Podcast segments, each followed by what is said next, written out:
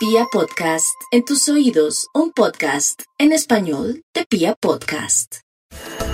Los acuarios están resolviendo problemas, eh, saliéndole al paso algunas diferencias, algunas dificultades que seguramente se fraguan desde este 2021, así que tienen de su lado todo para resolver líos y superar escollos.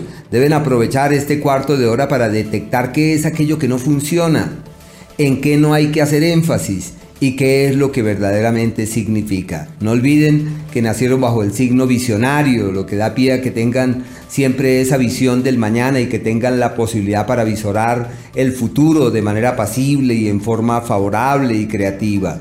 En el amor es una época favorable para la camaradería y para el diálogo. En el tema de pareja es fuente de desacuerdos y de dificultades para lograr la coincidencia esperada. Surgen nuevos amigos, aliados, benefactores y puede haber frutos de las actividades que vienen realizando en el plano profesional.